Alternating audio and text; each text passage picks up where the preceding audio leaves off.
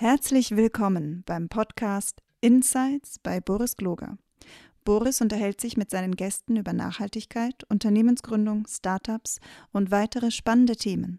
Boris Gloger ist Autor, Vordenker für neue Arbeitsformen, Scrum-Pionier und Eigentümer der Boris Gloger Consulting GmbH.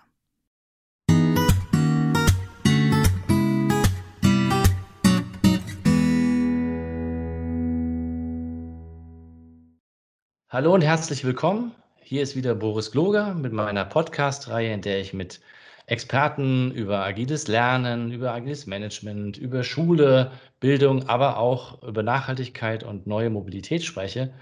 Und heute habe ich mir den äh, wunderbaren äh, Michael eingeladen. Ich sage jetzt einfach du, Michael. Sorry. Äh, den Michael Glotz-Richter, um den vollen Namen zu nennen ähm, als Experten im, jetzt nicht, dass ich falsch erzähle, aber Bremen ist es, gell? In, im, im Bremer, das ist Bremen, ja. Direkt bei in, euch nebenan von Hamburg. Ne? In der Stadt der Verantwortliche für neue Mobilität dort. Und ähm, Michael, vielen Dank fürs, ähm, fürs, fürs Reinhören und Reinkommen. Ähm, stell dich doch mal unseren Hörern und Zuschauern äh, selbst vor. Das ist immer am einfachsten. Wer bist du denn? Ja, ja, also Michael Glotz-Richter und ich habe mein offizieller Titel ist Referent für nachhaltige Mobilität bei der Bremer Senatorin für Klimaschutz, Umwelt, Mobilität, Stadtentwicklung und Wohnungsbau. Ich bin sozusagen eigentlich mein Leben lang mit dem Verkehrsthema unterwegs, fing an in Berlin in einer Bürgerinitiativbewegung. Das hat mich dann so ein bisschen begleitet in meinem gesamten Werdegang, habe in Berlin gearbeitet, auch mal in Hamburg, äh, Köln und Bonn und schon derzeit lang in Bremen und versuche hier doch das ein oder andere Pilot- und Modellprojekt äh, zum Thema nachhaltige Mobilität auf die Beine zu bringen. Das reicht Radbahn zu Fuß gehen, eben bis zum automatisierten Fahren. Sagenhaft. Jetzt ist ja Bremen Modellstadt für, neue, für, für Fahrradfahren geworden, habe ich mitgekriegt, oder? Ja, seid da ja, ganz toll ausgezeichnet worden. Ja, ja, also ich meine, Bremen äh, hat ungefähr ein Viertel einer Wege mit dem Fahrrad. Das ist eine ganze Menge für eine Stadt dieser Größenordnung. Und es kann aber durchaus auch mehr sein. Und das Gute daran ist, je mehr Leute Fahrrad fahren, umso weniger Stau haben die Autofahrer. Und dass eben Bremen keine Luftqualitätsprobleme hat, liegt mit daran auch, dass hier so viele Leute mit dem Fahrrad fahren und dementsprechend in der Stadt auch weniger mit dem Auto. Das Problem ist wie überall, dass wir uns alle den gleichen Platz teilen müssen, dass das einfach von Hauskante zu Hauskante immer begrenzt ist. Und da muss man sich arrangieren und zum Teil dann eben auch die Prioritäten anders setzen und dann wird es immer politisch spannend, weil das sehr sensibel ist, wenn man irgendwo Parkraum wegnimmt oder eine Autospur zu einer Fahrradspur umwandelt oder eben mehr Platz für Fußgänger haben will und Fahrrad parken. Also ein ganz spannendes, politisch sensibles Thema, weil immer so emotional belastet. Und und jetzt, ähm, aber das bringt uns ja schon äh, ein Stück weit zum Thema unseres Vorgesprächs, dass du gesagt hast, neue Mobilität ist immer eigentlich auch ein soziales und menschliches Thema oder emotionales Thema. Und die Frage, die ich hier aber auch dann, die ich auch schon mitbekommen habe, ist, dass man sagt, naja, ein Stück weit ist es ja, äh, das, das Verhalten verändert sich mit den Möglichkeiten. Also wenn ich mehr, mehr, mehr Fahrradwege habe, dann werden Leute mehr Fahrrad fahren? Also ist es nicht doch so, dass, dass sich die Leute verändern werden in ihrem Fahrverhalten oder, Entschuldigung, Mobilitätsverhalten, wenn die Angebote anders sind? Oder ist es immer nur, ich will Auto fahren, weil ich Auto fahren will? Nein, das ist äh, sicherlich ein, ein, Spiel des, des ich sage es jetzt mal, Aushandelns. Ja? Also es braucht nicht nur Anreize, das braucht auch einen, einen klar eingehaltenen Rahmen. Das ist irgendwie wie beim Fußballspiel, da gibt es auch Regeln und einen Schiedsrichter und wenn einer sich nicht dran hält, gibt es gegebenenfalls die gelbe oder wenn es wirklich übel ist, die rote Karte. So ähnlich ist es eigentlich im Verkehr auch. Äh, wir haben Regeln und äh, da muss man aufpassen, dass nicht immer der Stärkere gewinnt. Und der Stärkere sitzt im Zweifelsfall von ähm, doch einigem Blech umgeben und ist da geschützt und ähm, Fußgänger und, und, und Leute mit dem Fahrrad sind das eben weniger. Also das muss man in Betracht ziehen, dass das äh, da ein Ungleichgewicht gibt. Äh, wir müssen auch sehen, dass einfach, ja, auf, auf, platt gesagt, wir haben zu viele Autos auf begrenztem Straßenraum. Ja, mhm. Wir kriegen in unseren Städten, und das ist egal, ob das bei euch in Hamburg-Eimsbüttel, in Köln-Ehrenfeld oder in der Maxvorstadt in München oder in Findorf in Bremen ist. Äh, wir kriegen nicht so viele Autos in den Straßen unter, wie zum Teil die Leute Autos haben. Dazu kommt, dass äh, so ein Golf oder auch andere Autos, die sind einen halben Meter länger geworden über die Zeit und 20 Zentimeter breiter. Wo früher zehn Autos standen, können heute noch acht stehen, weil die Leute sich größere Autos zugelegt haben. Also das verschärft alles das Problem. Und da müssen wir ran. Und wenn wir erstmal über neue Mobilität reden, dann fängt es eigentlich mit der ältesten Mobilität an, die wir haben. Das sind nämlich unsere Füße und über die so gut wie jeder verfügt. Und das ist das sozialste äh, Verkehrsmittel und zugleich das am meisten unterschätzte Verkehrsmittel. Also auch in den europäischen Städten ungefähr 20 bis 30 Prozent aller Wege sind zu Fuß von A bis Z, also vom Anfang bis zum Ziel. Und das braucht auch Platz und entsprechende Bedingungen. Dann kommt eben das äh, Radfahren und die öffentlichen Verkehrsmittel und natürlich auch das Autofahren. Also wer einen Job irgendwo außerhalb hat und hat morgens um 4 Uhr Schichtbeginn, ähm, da ist das klar, dass diese Leute sehr vom Auto abhängig sind. Das, äh, glaube ich, kann man auch keinem verdenken. Wir haben gleichzeitig in unseren Stadtquartieren ähm, Untersuchungen, die zeigen, dass 26 Prozent der Autos über drei Tage, Werktage hintereinander überhaupt gar nicht bewegt werden. Und das war eine Untersuchung vor Corona. Also es hat nichts mit irgendwie jetzt unserer Corona-Situation zu tun, sondern da ist ein erheblicher Prozentsatz an Autos, die gebraucht werden, mal zum Urlaub oder um irgendwie Tante Trude auf dem Land zu besuchen oder ins äh, schwedische Möbelhaus zu fahren. Das kann man viel besser eigentlich eben mit Mobilitätsdienstleistungen wie Carsharing erledigen und dann würden unsere Städte eben deutlich entlastet werden. Also das sind so Punkte, die muss man zusammenkriegen, austarieren. Und der Handlungsdruck ist riesig. Der ist einfach riesig. Der ist riesig, weil der Platz so begrenzt ist und sich da die Sachen knubbeln. Und der ist riesig, weil wir sehen, dass der Verkehrsbereich äh, im Bereich Klimabelastung äh, äh, überhaupt keine Verbesserung in den letzten 25 Jahren gebracht hat, sondern in ja, etwa ja. da ist, wo es eben auch 1990 war. Und äh, dem gegenüber haben die ganzen anderen Sektoren, Industrie, äh, Haushalt und so weiter, doch erhebliche Minderungen äh, gebracht. Aber im Verkehrsbereich ist es äh, doch so eine Tendenz höher, breiter, schneller, äh, weiter. Und äh, es reicht auch in Zukunft nicht, alleine zu sagen, wir werden Elektroautos haben. Auch das äh, ist zwar eine Antriebswende, die notwendig ist, aber es ist keine Verkehrswende und geschweige denn eine Mobilitätswende. Welche Chance haben denn da die Städte? Also ich meine, es wird ja in der Politik ganz häufig so dargestellt, als wäre das ein, ein Problem der, also auch in den Medien, des Einzelnen. Also ich entscheide mich jetzt mehr Fahrrad zu fahren oder ich kaufe mein Elektrofahrzeug oder, oder diese unsägliche Diskussion Wasserstoff oder nicht Wasserstoff. Aber ist es nicht ein, ein genuines Interesse von, von Städten, sich zu überlegen, ähm, wie man das anders gestalten kann und, und, und zu sagen, wir müssen den Raum anders nutzen. Also Barcelona mit, dieser, mit, mit ihren Blogs beispielsweise, die da, die, die da ankamen. Und also müssen Städte nicht was anderes äh, sich einfallen lassen, weil es ja auch eine, eine offensichtliche Stadt, äh, nicht Stadtflucht, Landflucht gibt. Ne? Also dass man sagt, hier, Städte wachsen und mehr und mehr Leute wollen, müssen in den Städten untergebracht werden. Also hab, ja. haben Städte ein Problem? Ja, na klar. Also ich meine, warum ziehen Leute erstmal aus der Stadt raus aufs Land, oftmals, wenn sie äh, gerade Kinder bekommen haben? Dann ist das eine, dass eben das Wohnen in der Stadt relativ teuer ist. Und das mhm. zweite, was man immer wieder hört, ist, ja, die Kinder können nicht so draußen spielen. Und da kann man neue Siedlungsmodelle dem auch entgegenstellen. Man muss einfach mal sehen, Tiefgaragen kosten pro Stellplatz irgendwo zwischen 40 und 60.000 Euro in der Regel. Das heißt, wir sind irgendwie mit 10 bis 20 Prozent der Gesamtbaukosten bei der Tiefgarage dabei. Wir überlegen bei kostengünstigem Wohnungsbau, was man irgendwie im Material machen kann, aber wir müssen Mobilitätskonzepte da genau einstellen. Und dann kommt das auch, dass man mit Mobilitätskonzepten und Städtebaukonzepten dafür sorgen kann, dass das Wohnumfeld auch viel kindgerechter ist. Also das kann man sich in verschiedenen Siedlungen angucken.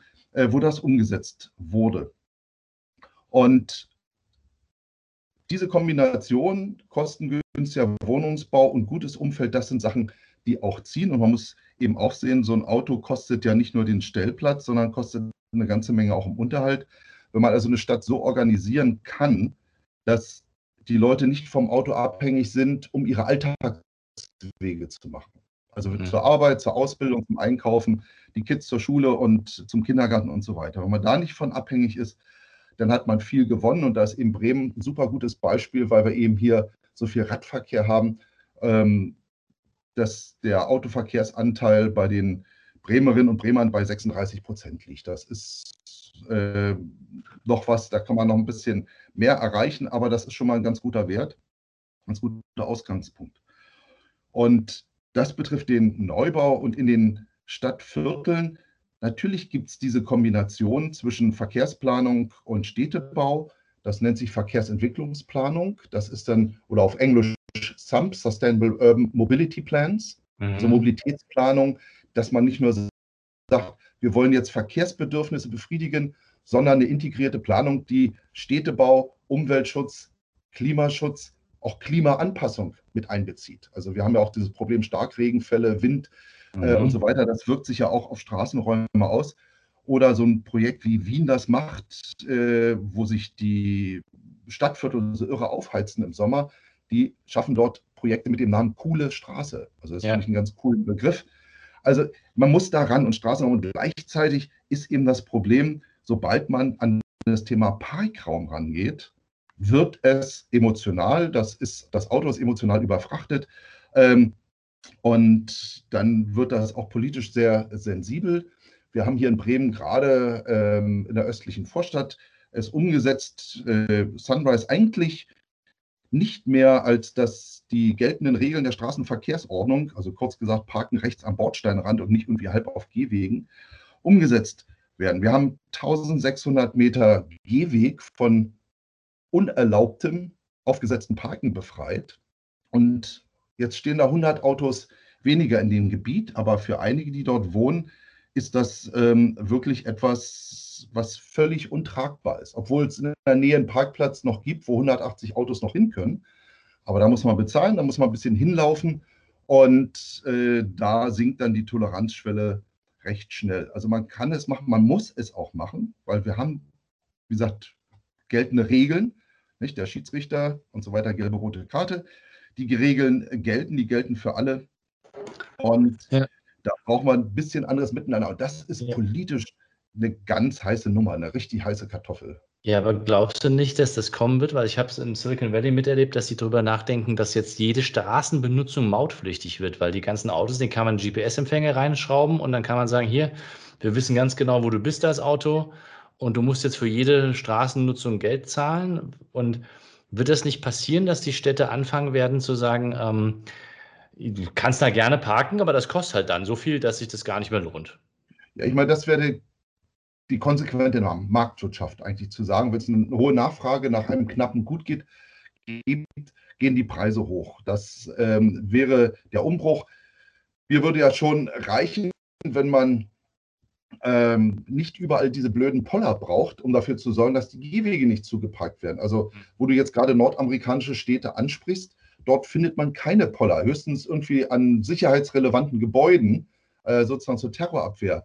Aber dieses Thema Parken auf Gehwegen, das ist doch ähm, ein, ein sehr deutsches Problem auch oder ein sehr europäisches Problem in einigen anderen Ländern noch, aber nicht überall. Und ähm, USA, Kanada zeigen, dass man das auch anders regeln kann, wenn es ihm klar ist, auf, auf der Straße, das kostet was, dann findest du auch Investoren, die sogar in Parkinfrastruktur investieren. Das haben wir ja in Deutschland auch nicht. Das, also diese Erwartung, überall kostenfrei zu parken, ist schon irgendwie verrückt. Ich nenne es auch gerne den Parkraum Leninismus. In der russischen Revolution war ja, dass es ähm, Wasser, Telefon und Strom für lau gegeben hat. Da sind die schon lange wieder weg, weil sie gemerkt haben, das macht keinen Sinn. Aber wir sind in Deutschland mit dem Parken immer noch auf dem Stand der russischen Revolution. Ja, also Parken ist ein echtes Problem. Also, äh, aber ich habe auch, äh, weil wir ja mal über New Mobility reden können, was, wie, wie siehst du, also zum Beispiel fand ich in Silicon Valley mit diesem Thema Maut auch das so spannend ähm, zu klar zu kriegen, wenn jetzt mal die Autos dann irgendwann selbst, selbst autonom fahren, dann wird man halt nicht mehr parken, sondern lässt sein Auto permanent ja. kreisen, nicht? Weil dann ist es halt am Fahren und dann brauche ich nicht mehr, werden die Städte noch verstopfter sein. Und deswegen ja. werden die diese Mautlösungen da finden und sich die Städte da wehren müssen.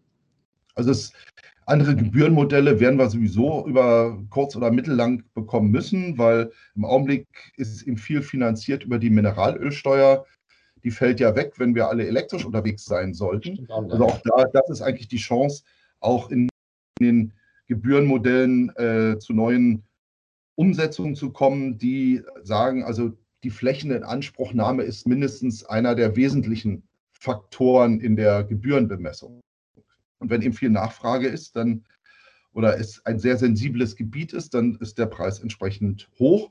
Und äh, das kann natürlich dann auch einen Anreiz schaffen, dass man sagt, okay, ich nutze sozusagen ein selbstfahrendes Taxi, so nenne ich es jetzt mal, und oder auch ein konventionelles Taxi, das sollte man ja auch nicht unterschätzen, wenn wir eben vielleicht das technisch noch nicht so hinkriegen mit dem Selbstfahren, dann gibt es auch immer noch diese Option, die auch äh, hohes Potenzial hat, wie man an chinesischen Städten gut sehen kann. Das ist ja eine viel effizientere Nutzung von Fahrzeugen und auch äh, des Straßenraums als das, was wir hier haben. Und ein Auto steht nun mal in Deutschland äh, weit über 23 Stunden unbenutzt. Also das ist eine flächenverbrauchende, ungenutzte wirtschaftliche Ressource. Ja, und wenn, wenn ich jetzt, ähm, ich, ich habe die ganze Zeit im Hinterkopf, weil du ja auch gesagt hast, machst jetzt in Anführungszeichen nicht nur äh, neue Mobilität und äh, die Senatorin ist ja auch für Wohnungsbau und sowas zuständig, müsste man nicht Städte wieder, also hast vorhin zum Beispiel die, die ich habe früher mal in, in, in, ähm, in Rüsselsheim, Adam-Opel-Stadt, da ist es tatsächlich so, da fahren die, Leute, die Jungs und fahren da jeden Tag mit ihren Fahrrädern zum, ins, ins Opelwerk, beziehungsweise mit den Autos, wenn sie von weiter weg kommen. Klar, Fabrik, hat Schichtdienst, die müssen da hinfahren, das ist irgendwie nachvollziehbar. Nur äh, moderne Städte von heute sind ja eigentlich ähm,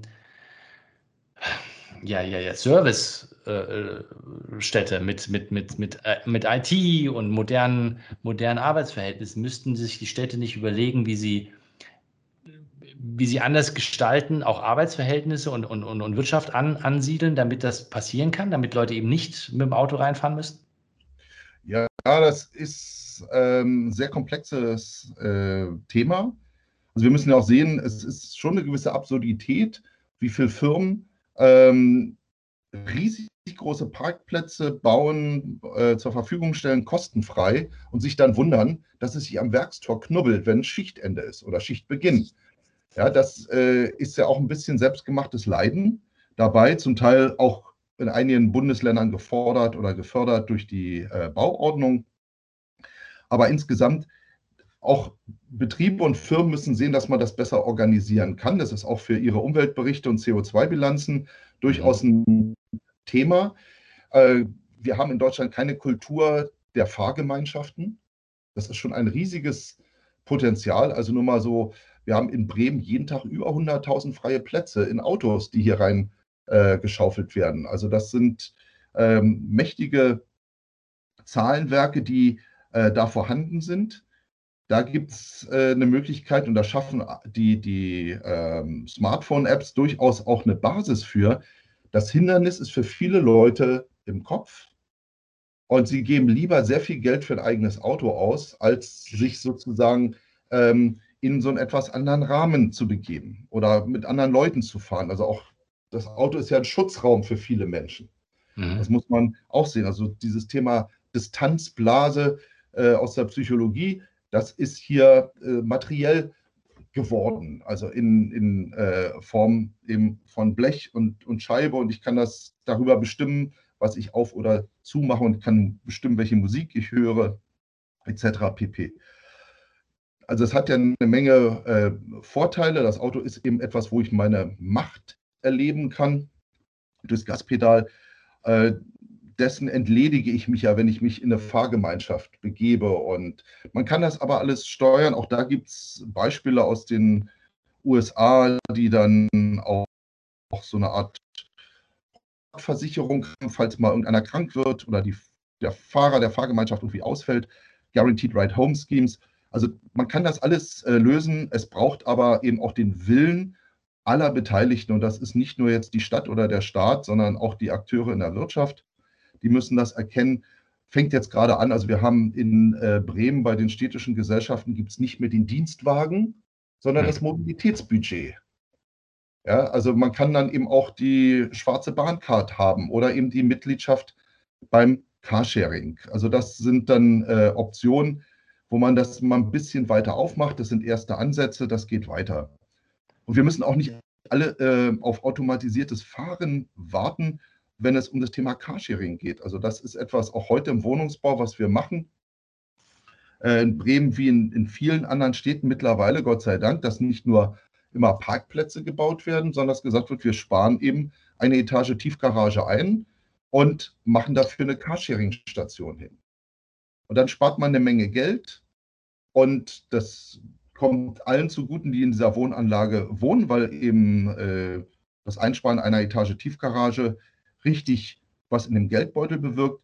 Und die, die nicht vom Auto abhängig sind, um ihre Alltagswege zu machen, kommen auch mit dem Carsharing viel billiger von A nach B. Also das kann ich aus meiner eigenen Erfahrung äh, nur bestätigen. Ich habe jetzt auch schon seit langem kein eigenes Auto mehr, aber ich habe hier in Bremen rund 400 Autos der beiden Carsharing-Anbieter zur Verfügung. Und ich habe eine Garage, ja, die, da hat ein Kumpel sein Auto reingestellt. Also das ist äh, ein gutes Leben und ich muss mich nicht um Winterreifen wechseln kümmern und all so ein Zeugs. Ich nutze ein Auto und stelle es ab und wenn da irgendwas nicht in Ordnung sein sollte, dann kümmert sich ein anderer drum. Das ist perfekt und ich habe vom Kleinwagen bis Minibus dann eben alles Mögliche zur Verfügung. Also es ist enorm flexibel, spart Geld, ist viel bequemer. Also ich käme gar nicht mehr auf die Idee, mir ein Auto zuzulegen. Ja, aber ist das eine Erfahrung, die man, ähm, also liegt es das daran, dass, die, dass viele Menschen noch diese Erfahrung nicht gemacht haben, dass Carsharing ihnen was bringen kann? Oder ist es nicht angenehm genug? Oder schaffen Städte es nicht, dass, dass ähm, äh, irgendwie zu fördern oder Anreize zu, zu stellen oder was weiß nicht? Gibt jedes Mal, wenn ein Eis, äh, wenn du Carsharing machst, kriegst du ein Eis umsonst, keine Ahnung was. Das, das wäre vielleicht nochmal eine Idee jetzt bei dem schönen Wetter mit dem Eis. Ähm, also die überzeugendste Geschichte zum Thema Carsharing, äh, so zeigen auch Studien, ist, wenn Freunde, Verwandte, bekannte Arbeitskollegen davon erzählen, dass sie das machen. Ja. Das ist sozusagen das, wie bei allen äh, anderen Dienstleistungen und Gütern auch, das überzeugt, weil das nicht irgendwie Werbung oder sowas ist. Mhm. Das ist das, das eine, was man sehen muss. Ähm, die meisten schaffen nicht ein Auto ab, weil Carsharing da ist sondern wenn das Auto irgendwie den finalen TÜV-Termin hat und äh, dann gesagt wird, pass mal auf, da ähm, musst du jetzt irgendwie 2.000 oder 3.000 Euro reinstecken, wenn du das noch mal zwei Jahre fahren willst, dass Leute dann sagen, nee, will ich nicht. Und eigentlich brauche ich das Auto auch äh, gar nicht so häufig. Dann muss Carsharing präsent sein. Und zwar im Straßenraum, das ist eben, dass die Leute wissen, es ist dort, wo sie wohnen, auch vorhanden und es muss im Kopf präsent sein. Also es muss sozusagen auch eine, mentale Bereitschaft dafür geben. Und das ist eigentlich, glaube ich mal, eine der größten Hürden, dass viele Leute äh, das Auto eben als Statussymbol brauchen. Ja, dann ist auch Carsharing für die immer noch keine Alternative. Das braucht noch ein bisschen.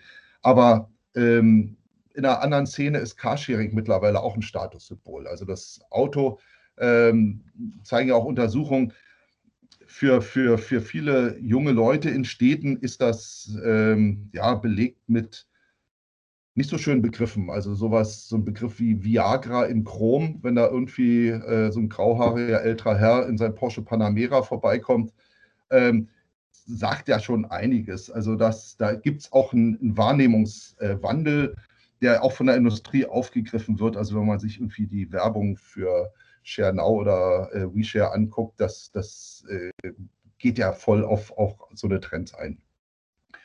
Also das ist das eine und wir müssen als Stadt ähm, dafür sorgen, dass Carsharing dann in den Straßen präsent ist. Und das haben wir in Bremen mit den Mobilpunkten gemacht und den Mobilpünktchen. Viel kopiert jetzt äh, in Deutschland und auch in Europa. Und das ist ein total guter Ansatz und da braucht es eigentlich den Platz und wir haben so eine Stele, damit das auch wirklich gut sichtbar ist. Und die, das sagt er so ein bisschen, wir stehen dazu, sozusagen auch als, als Stadt, dass wir das für eine gute Sache halten. Und Carsharing wächst hier in Bremen immer zwischen 15 und 20 Prozent pro Jahr. Und wir werden es auch weiter ausbauen, weiter ausbauen, weiter ausbauen. Das wird ja privat betrieben von den drei Carsharing-Anbietern, die es in Bremen gibt. Und Es ist, das ist fast eine Wachstumsbranche. Kann man, kann man drauf setzen, kann man Aktien kaufen. Ja, natürlich, das ist äh, logisch. Also wir müssen uns einfach den knappen Platz effizienter teilen. Das ist eine äh, Sache, die kann man mit seinem Menschenverstand sich sehr schnell erschließen. Und die Mobilität als Dienstleistung ist auch im richtigen Zeitgeist. Und ist die, ist die, was ja natürlich, wenn ich so die Diskussion verfolge, dann kommt ja immer sofort, ja, ja, Städte. Aber wir sind ja am Land. Wir brauchen das Auto ja. Und, äh, und, ähm, und es gibt ja auch immer so ein Stück weit diese, diese Diffamierung, dass jetzt quasi ähm, die, die Politiker, die das fordern, die kommen alle aus den Städten, aller Berlin und sowas, und die können sich leisten zu sagen auf Carsharing und äh, Radfahren und äh, moderne Mobilitätskonzepte, aber die anderen brauchen alle das Auto. Ist das so aus euren Studien heraus so oder ist das auch ein, ein falscher Eindruck? Nein, also der, die äh, Mobilitätsmuster im ländlichen Raum sind natürlich anders. Ähm, also vor allen Dingen dort, wo auch die Grundversorgung, also die Schule, die Einkaufsmöglichkeiten, der Arzt, äh, die Arbeitsplätze sehr weit verstreut sind, wo man also abhängig ist für sehr lange Wege. Man ist natürlich immer ein Stückchen für sein eigenes Leben auch selber verantwortlich. Ja? Also man entscheidet ja auch selber, wo man äh, hinzieht und ob man äh, eher ein bisschen billiger im ländlichen Raum sich ein Haus kauft oder baut und dafür dann aber irgendwie drei Autos in der Familie braucht oder ob man etwas teurer im, in der Stadt äh, sich was zulegt und dann sozusagen auf der anderen äh, Seite was einsparen kann. Das muss jeder für sich selber entscheiden und das ist auch in jeder Stadt unterschiedlich. Und dann hängt es natürlich davon sehr stark ab, wo man seinen Arbeitsplatz hat oder seine Ausbildungsstätte. Das müssen wir einfach auch sehen. Aber auch die Chancen im ländlichen Raum, etwas umzustellen, sind ja da. Also das äh, fängt auch wieder mit äh, dem zu Fuß gehen an. Auch da äh, gibt es Möglichkeiten, eines zu verbessern. Äh, vor allem das Fahrrad hat aber ein äh, Riesenpotenzial, weil wir jetzt natürlich mit diesen elektrisch unterstützten Rädern, den Pedelecs, ähm, ganz andere Reichweiten machen können. Oder wenn jemand nicht in Norddeutschland wohnt, sondern ein bisschen weiter südlich, wo es anfängt hügelig zu werden, äh, dann auch keine große Ausrede hat zu sagen, ich muss aber dann Berg hoch. Also das ja.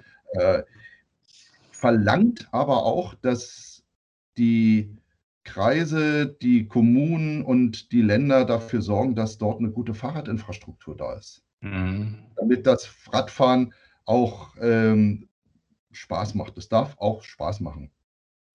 Ähm, das greift auch nicht nur das Thema Verkehrsgeschehen auf, sondern auch Versorgung, also mobile kleine äh, Läden, auch das Thema, die Verknüpfung mit äh, elektronischem Einkauf hat äh, Potenziale, äh, Wege, einzelne Wege zu reduzieren und sich Sachen bringen zu lassen. Also von daher ist da einiges möglich und natürlich auch das, was man neudeutsch On-Demand äh, Mobilität nennt, also dass ein Verkehrsmittel zu mir kommt, wenn ich es brauche. Ähm, das, hat, das ist auch keine Neuerfindung. Also es gibt den Rufbus und das Anrufsammeltaxi, so hat man das früher genannt, die ja. eigentlich ein bisschen leichterer Technologie ähm, ähnliche Ansätze hatten. Also das äh, hat ein Potenzial. Ich meine, jetzt mit den Möglichkeiten, die Smartphones bieten, ist man anders unterwegs als irgendwie da in Wunsdorf in den 70er Jahren, als das alles noch mit Funk und äh, stationären Telefonanlagen funktionieren musste. Ja. Also da, da ist einiges drin. Also man soll sich nicht irgendwie zurücklehnen und sagen, im ländlichen Raum kann ich nichts machen. Also das wäre sicherlich falsch. Und wir müssen auch was machen, weil und, auch da äh, nicht jeder hat einen Führerschein und da. Ja, hat doch vielleicht das Geld. Ich meine, die Dinger kosten ja, so ein Auto kostet ja Asche. Ist ja nicht so, dass es, und, und wenn, ja. man, wenn man es rechnet, dass, dass dann eigentlich ein riesiger Kapitalbetrag da rumliegt, der eigentlich nur, nur äh, weniger wert wird von Jahr zu Jahr. Also richtig ja. finanziell sinnvoll ist das nicht. Also, Kost, kostet und kostet. Ich meine, das, ähm, du warst ja auch in den USA. Äh, ich habe mal ein Stipendium in den USA gehabt und habe damals ähm, gelernt, äh, dass das äh, Kreditvermittler für, für Immobilien äh, sogenanntes Land Efficiency Mortgage Program haben. Das heißt, die gucken nach, je nachdem, wo du wohnst, wie viele Autos du brauchst im Haushalt. Und wenn du irgendwo am A der Welt wohnst und deine Familie drei Autos braucht, dann kalkulieren dir, dass du ähm, nicht so kreditwürdig bist wie einer, der eine Bushaltestelle oder so viel gibt es dann da in den Großräumen USA auch nicht, irgendwie eine S-Bahn oder eine Straßenbahnhaltestelle in der Nähe hast. Das heißt, dass die Abhängigkeit vom Auto geringer ist, dann bist du kreditwürdiger.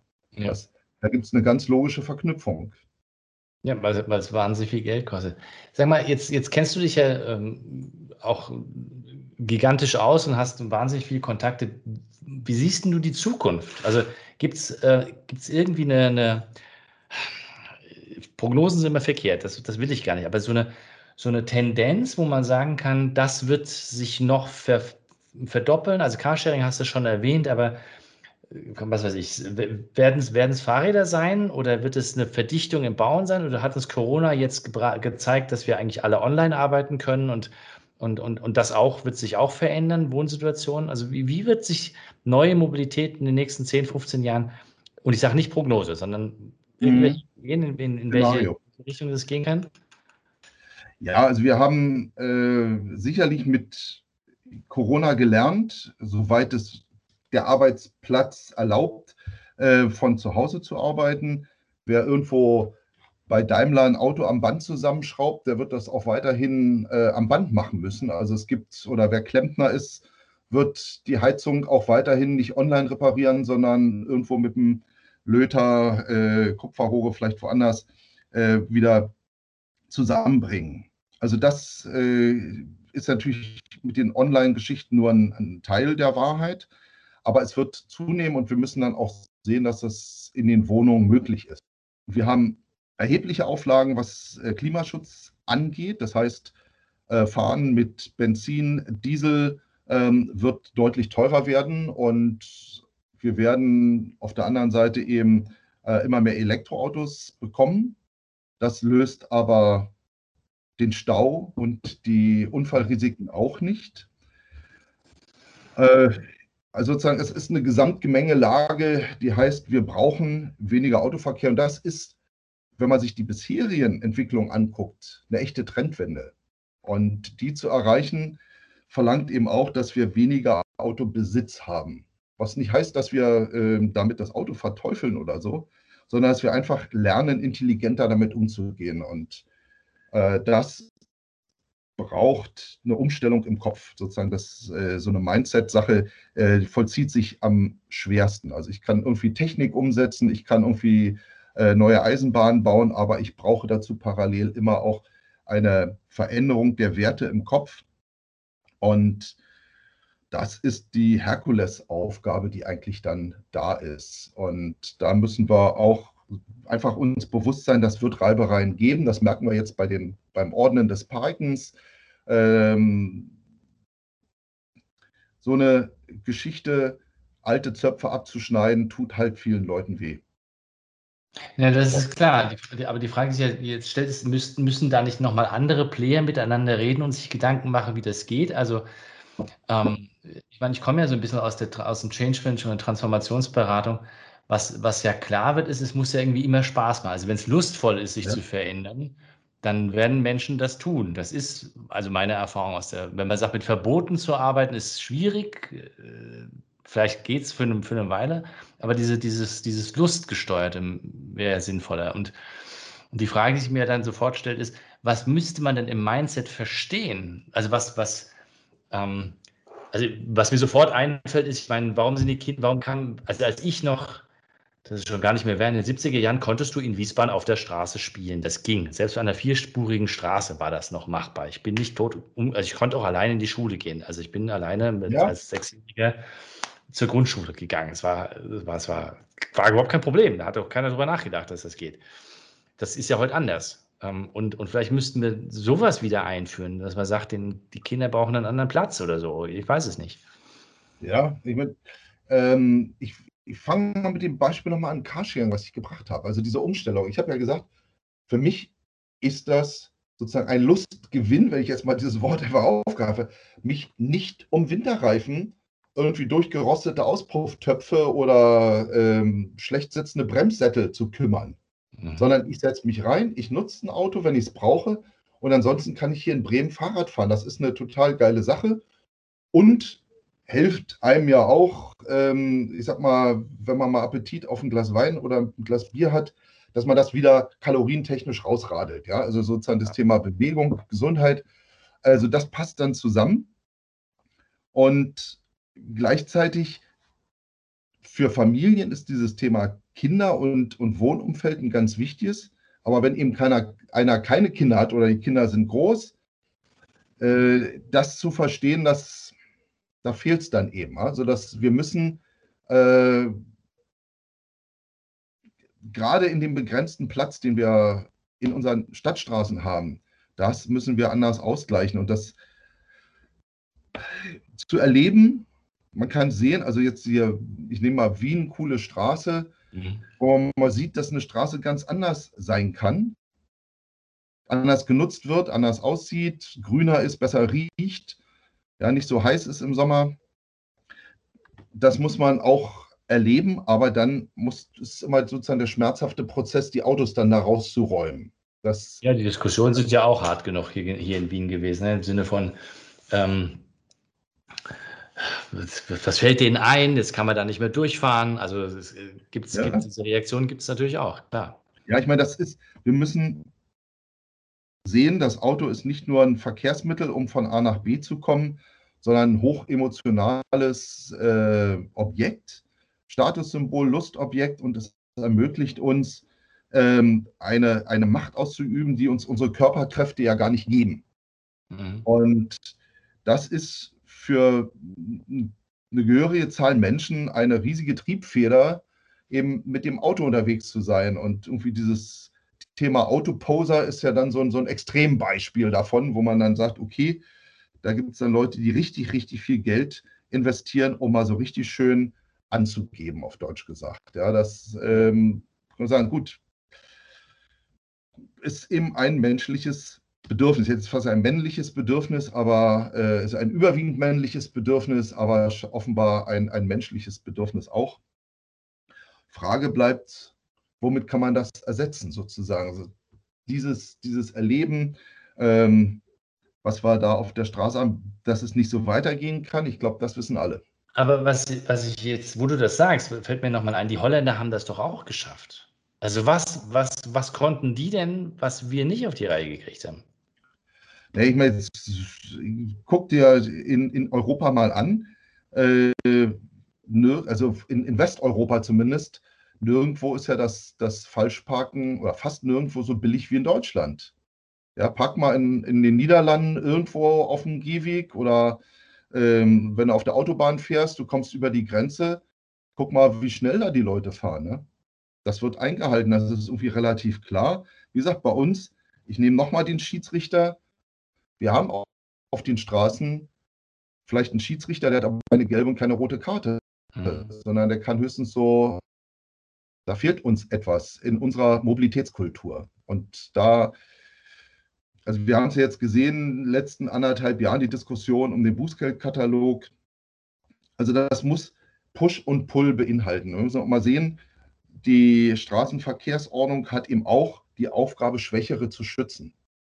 Ja. Ja, das äh, ist ein, eine klare ethische Aufgabe und das müssen wir uns ein bisschen wieder in, in die Birne rufen.